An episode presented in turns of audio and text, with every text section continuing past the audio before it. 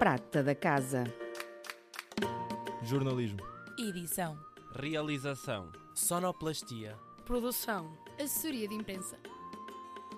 O que fazem os ex-alunos de Comunicação Social da ESEV? Que caminhos percorreram e estão a percorrer?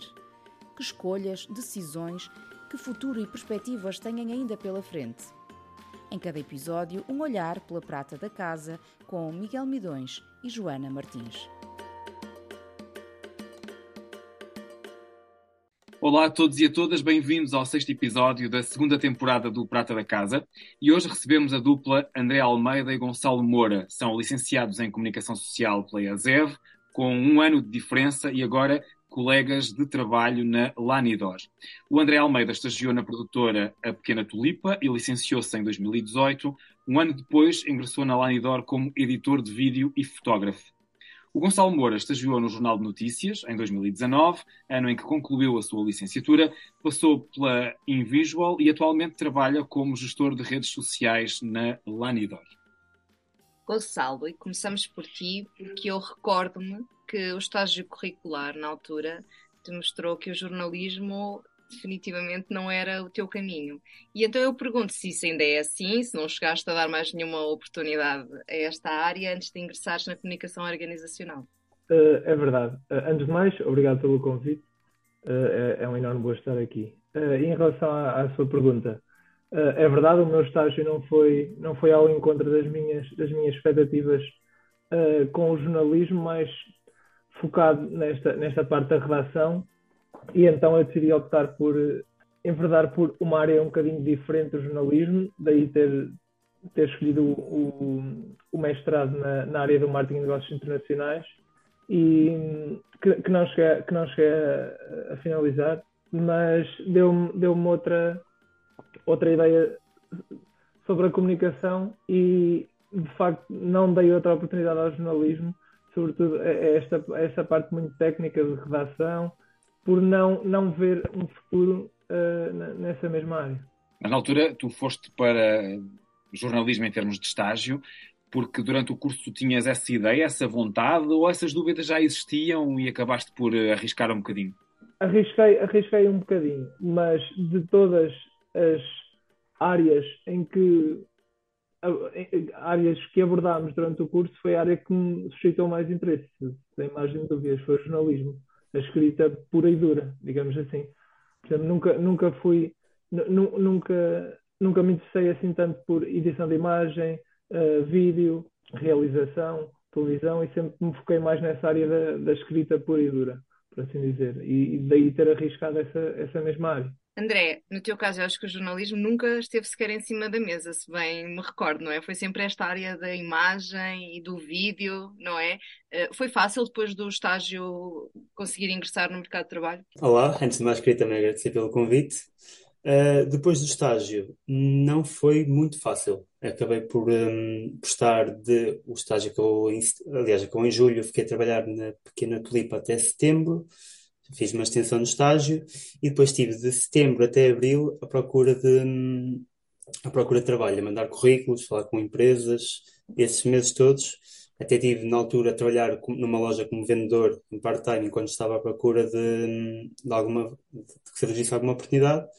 Pronto, e em abril consegui na altura a vaga. Na altura entrei só como fotógrafo, só mais tarde é que consegui passar para a parte de, de vídeo, mas estive ali uns meses a penar muito, a, a, mandar muitos currículos, muitos currículos até conseguir eh, uma vaga. E tu tinhas a fotografia já durante o curso como um hobby ou até mesmo com. Já ias fazendo alguns trabalhos, daí que no final eh, esse, essa procura por trabalho tenha, tenha começado nessa área que mais te apaixonava. Sim, eu tive a vantagem de já conseguir fazer, começar a fazer alguns trabalhos durante o curso uh, tanto de fotografia como de vídeo. Acho que isso me ajudou muito na altura no, no estágio, já tinha, nem, mesmo pequenina, já tinha alguma experiência no, no mercado de trabalho uh, e, consequentemente, mais tarde na procura de emprego também foi uma mais-valia. Hum, além, nesta área, sobretudo, acho que não importa muito a média, a média com que acabamos o curso, importa sobretudo o portfólio, o trabalho que já fizemos, o que é que temos para mostrar uh, às empresas. E esse portfólio era-te exigido, ou seja, no fundo, uh, tu, tu enviaste-o de forma voluntária, mas sentias que havia por parte das empresas uma, uma necessidade que se apresentasse isso e eles avaliavam essa, a tua capacidade de tirar fotografias? Sim, em algumas vagas é exigido, noutras não é, mas é, é quase automático. Já sabemos quando mandamos um currículo, temos que mandar um, um portfólio de, dos, com os nossos trabalhos. Hoje em dia até é mais fácil, já temos uma presença digital, um site, alguma galeria digital para conseguirmos mostrar o, o, os nossos trabalhos. Uh, por isso, sim, enviava sempre, mesmo que não enviasse, era-me pedido. Gonçalo, no teu caso, eh, já disseste aí que acabaste por não terminar o mestrado, mas que ele te abriu outras portas. Foi o mestrado depois também que te permitiu descobrir aqui outras possibilidades de trabalho na área, mesmo antes de chegares à Lanidor? Sim e não, porque eu depois uh, decidi que não ia continuar com, com o mestrado. Uh, entretanto, colocou-se o Covid e foi uma das razões de eu, de eu desistir. Uh, eu enviei a minha, a minha candidatura para em visual, em visual, uh, não sei, nem eu próprio sei qual é a forma mais correta de dizer, uh, com o intuito de, de, procurar um estágio profissional, porque tinha feito o meu estágio curricular no, no JN, mas ainda não tinha feito o meu estágio profissional. E tinha direito a ele, e então enviei esta candidatura a esta agência focada em marketing, publicidade, e acabei por ficar como efetivo na área do copy, que era uma área que então até ao momento eu não tinha conhecimento uh, sobre a mesma. Ou seja, eu passei de uma área uh, de jornalismo puro e duro, uh, de escrita completamente diferente, para uma área totalmente distinta, mais focada na, na publicidade e também muito virada ao design, que, vai de, que foi de encontro ao, ao, ao, mestrado que eu fiz, que eu estudei durante um ano, muito ligado a esta parte das redes sociais, sobretudo, e foi, foi o, mestrado ajudou-me a fugir desta área do jornalismo uh, por me ter apresentado também esta tendência das redes sociais. E percebeste também que podias ser feliz a escrever noutra coisa que não era o jornalismo, não é? Sim, sim, sem dúvida, sem dúvida. Como é, como é que foi o vosso encontro? Como é que vocês se encontram na Lanidor? Quem é que chegou primeiro? Eu cheguei em 2019. O Gonçalo entrou agora, penso que há cerca de um ano, certo? Há um ano. Fez, fez um ano há, há duas semanas. O encontro até foi engraçado. Eu estava a tirar café, era de manhã, e do nada entrou o Gonçalo pela, pela sala e eu vi-o dizer: Conhece este menino? E, estava, e aí estava ele com uma pessoa dos recursos humanos, estava a ter a apresentação da empresa, e foi assim. Perceberam que era a ESEV que vos unia, não é? É verdade. E, e, já, não é, já não é a primeira experiência profissional que, que me deparo com, com alguém que tenha estado na ESEV. Por acaso, com, com o André, eh, já tinha uma ligação mais, mais próxima. Apesar de sermos de anos diferentes, tínhamos, tínhamos algum contacto. Agora, uh, eu nem visual, uh, na, na, agência de comunicação que se, que se, falou anteriormente, eu descobri que trabalhava com uma rapariga que, que era do, do ano anterior ao meu, neste caso devia ser. Não era do ano do André, a Daniela André, a, a Daniela Santos, que eu não, não sabia que tinha estado na ESEF. Foi engraçado, as duas experiências. Olha, como a Lanidor é aquilo que vos une, vamos explorar um bocadinho o vosso dia a dia. Claro, claro. Uh, se calhar vamos agora começar pelo André, porque o Gonçalo foi o último que esteve a falar. André, como é que, como é, que é? Tu agora acumulas então à parte da fotografia também a edição, não é? Uh, como é que é o teu dia a dia? Eu, quando fiz a transição para vídeo, foi, eu passei para vídeo em janeiro de 2020, mesmo ali antes da pandemia. Um, foi fazendo a transição progressiva, porque a pessoa que estava responsável pelo vídeo teve que sair uh, temporariamente e eu passei a fazer esse cargo. Um, mas hoje em dia o meu, o meu trabalho é quase todo vídeo. Só dou apoio à fotografia em certos momentos, quando é necessário, ou quando tenho pouco trabalho em, em vídeo. A fotografia que faço é toda em estúdio de produto. Um, foi a função que eu, que eu, comecei quando entrei desempenhada. Mas hoje em dia, sobretudo vídeo. Faço a parte da captação, da edição, é toda feita um, internamente. E o meu dia a dia é mesmo basicamente vídeo. Gonçalo, no teu caso. Uh, no meu caso é literalmente tudo o que seja texto, ou seja, desde uh, e-mails, uh, newsletters, a redes sociais, a website, sou eu que, que desenvolvo todo, todo tipo de texto para todos os formatos, ou seja, quer seja uma foto, o, o design propriamente dito passa, passa pelas mãos do designer, mas todo o texto que envolva, tirando raras exceções, sou, eu, sou eu que produzo de uma forma assim muito lata. Já tiveram que conjugar esforços, vocês dois? Ou seja, trabalham algumas vezes em conjunto, num produto qualquer final? Ou são áreas completamente distintas no interior da empresa? Sim, trabalhamos. Podemos dizer que trabalhamos juntos. Por exemplo, Uh, se tivermos, se nos for proposto um, se for proposto ao André uh, gravar um vídeo, digamos que seja preciso um, um storyline qualquer, por exemplo, tenha, que exista uma história por trás do vídeo, eu faço o guião e o André, de acordo com o meu guião, uh, tenta adaptar o, cada frame ao texto, ou, ou ao contrário, se o vídeo for feito primeiro, que a partir é sempre assim, é tudo para ontem Exato. E primeiro faz o vídeo e eu depois tenho de adaptar o texto. E, e, em relação à ESEV e às ferramentas que, que vocês levaram do curso, sentem que as coisas já evoluíram muito desde que vocês terminaram o curso e que foi necessário atualizarem-se, que já levavam daqui as bases suficientes para vos permitirem estar no mercado de trabalho? Da parte de, relacionada com o que eu faço, acho que o, o facto de termos logo desde o início uma componente muito prática, sobretudo na área de vídeo e de edição, ajuda muito a entrar no mercado de trabalho.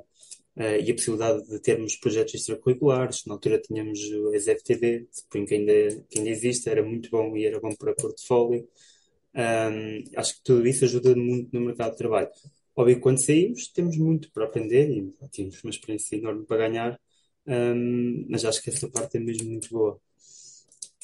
Uh, da minha parte, uh, achando que o copy, copywriting é algo muito técnico uh, e muito subjetivo, tal como o jornalismo, eu posso, posso escrever uh, um texto, ou, por exemplo, um artigo de opinião, e que para algumas pessoas esteja um texto super bem uh, escrito e para outras pessoas pode, pode não ser visto dessa forma, mas de, um, de, um, de uma forma geral, acho que em termos de desenvolvimento de texto e aprender a organizarmos as nossas ideias e pô-las num, num papel uh, foi, foi é, é, bastante útil no, no meu dia a dia. Agora acho que o trabalho de um copyright, copywriting é, é, também muito inato, ou seja, é algo que também porque passa muito por esta é, é uma área um pouco criativa e, e, talvez a parte que se integre mais uh, no plano de comunicação social talvez seja a escrita criativa, penso eu Agora, da parte mais técnica uh, do jornalismo, uh, podemos tirar, podemos tirar algumas, uh, alguns pontos a, a, favor hoje em dia. Olhem, e vocês falaram agora, e bem, da, dessa, da, da, relação do curso com o mercado de trabalho, já falaram aqui um bocadinho da EASEV, e, e a EASEV no outro lado, não é? O outro lado que não tem a ver com o curso, tem a ver com a convivência, com a relação entre pares, com, com colegas, com alunos e a cidade, a relação com a própria cidade de Viseu. O que é que vos fica na memória? O que é que vocês ainda se lembram de Viseu, da ESEV, do curso? Da parte da ESEV e da cidade eu adorei. Eu, toda a gente quando vai para a universidade tem aquele choque inicial. Eu acho que me adaptei super bem. O facto da universidade ser eh, pequenina, toda a gente convive muito facilmente, temos uma relação muito próxima com os professores, com outros alunos. Tive a sorte também de dar muito bem com, com colegas de turma fez tudo muito mais fácil, até, mesmo ao longo do, do percurso, e de, é fácil encontrar pessoas que têm, partilham os mesmos interesses que nós, neste caso para trabalhos de vídeo, de produção, na altura fizemos curtas-metragens, havia muita gente, muita gente, havia pessoas da, da, minha turma que queriam também, tinham a mesma vontade, uh, e acho que isso ajuda muito.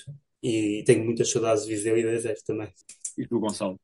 Eu faço das, das, palavras do André as minhas. Uh, admito uh, que Viseu não era uh, de toda a minha primeira opção e hoje em dia, se, pudesse, se pudesse escolher, não, não pensava duas vezes em escolher Viseu como, como minha, a minha primeira opção, porque de facto deu-me e traz-me muitas boas memórias, tanto em relação à, à escola em si, como às amizades que que, que fiz em torno do curso e, e também à cidade, de, de, uma forma geral.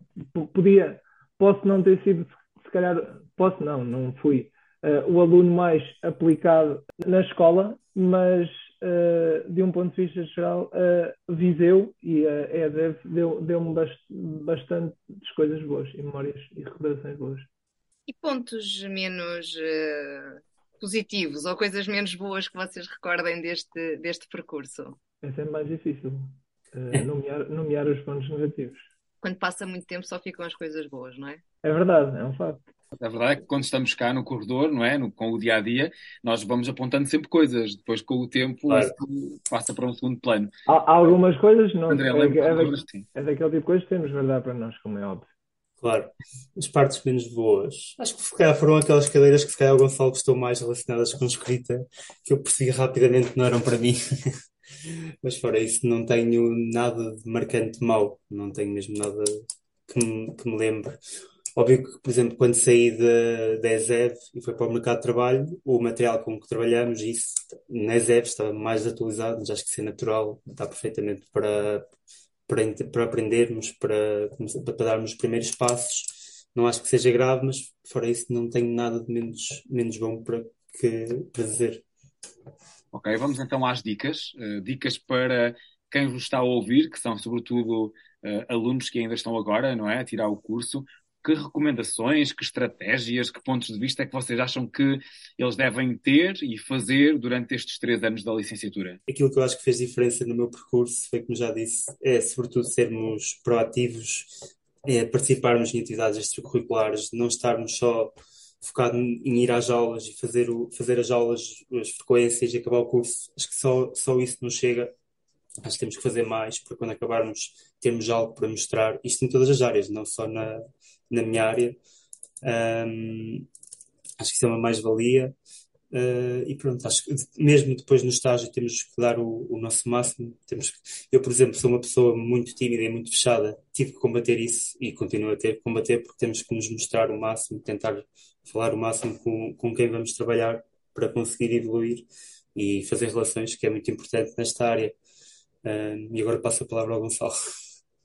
Uh, para além daquilo que, que, o, que o André mencionou, que de facto são, são pontos importantes, uh, também acho super importante termos algum uh, sentido e espírito crítico, não para uh, desafiar as pessoas que nos estão a ensinar alguma coisa, aos nossos colegas, mas simplesmente para partilhar diferentes pontos de vista, isso é importante. e depois, ao longo do nosso percurso, e não tirando a importância que tem um curso superior, de facto, o DSF, na minha, na minha ótica, e não é por estar nesta, nesta conversa, que é importante e que nos traz bastante conhecimento, é apostar também, uh, pode ser em conjunto ou, ou até depois uh, da licenciatura, apostar em, em formações mais técnicas. Uh, isto se tiverem um objetivo em mente, por exemplo, se quiserem seguir design em concreto, tirar um curso de design que acho, que acho que é bastante útil e é mais focado naquilo que querem fazer. Ok, no fundo, estarem focados não é, naquilo que, que, querem fazer e arranjarem aqui formas de colmatar um bocadinho também as possíveis lacunas que um curso tem, porque não há cursos perfeitos, obviamente, não é? E, claro, e claro. O, curso, e o curso procura abranger todas as áreas uh, de uma forma geral, não, não se pode focar em apenas uma ou, ou, ou em outra área. Terminamos por aqui a nossa conversa desta semana. Muito obrigada ao Gonçalo e ao André, que foram colegas durante a licenciatura, em anos diferentes, e que vieram depois a cruzar-se profissionalmente enquanto o André tirava um café nos corredores da Lanidor. Uh, no caso do Gonçalo, ele começou no jornalismo, fez o estágio no Jornal de Notícias e depois acabou por ingressar no mestrado na área de marketing um, não acabou o mestrado, mas foi precisamente esse ciclo de estudos que lhe abriu aqui outras possibilidades e que lhe trouxe também novos caminhos de vida, nomeadamente com um estágio profissional na Invisual e, e depois na área do copy e depois a Lanidor na área da gestão de redes sociais.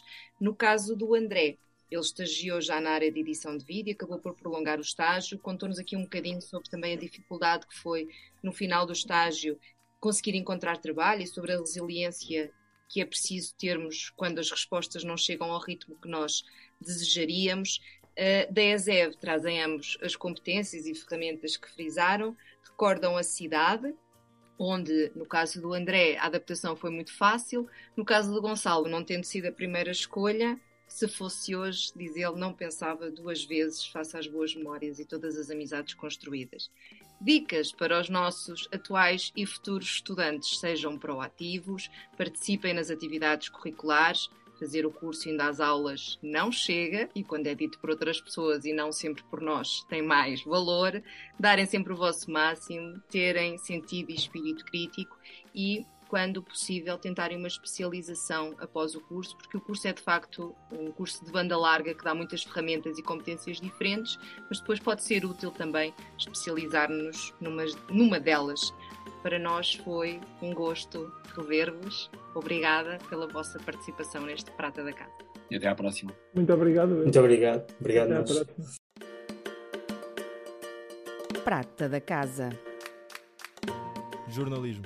Edição. Realização. Sonoplastia. Produção. Assessoria de imprensa. O que fazem os ex-alunos de comunicação social da ESEV? Que caminhos percorreram e estão a percorrer? Que escolhas, decisões, que futuro e perspectivas têm ainda pela frente? Em cada episódio, um olhar pela prata da casa com Miguel Midões e Joana Martins.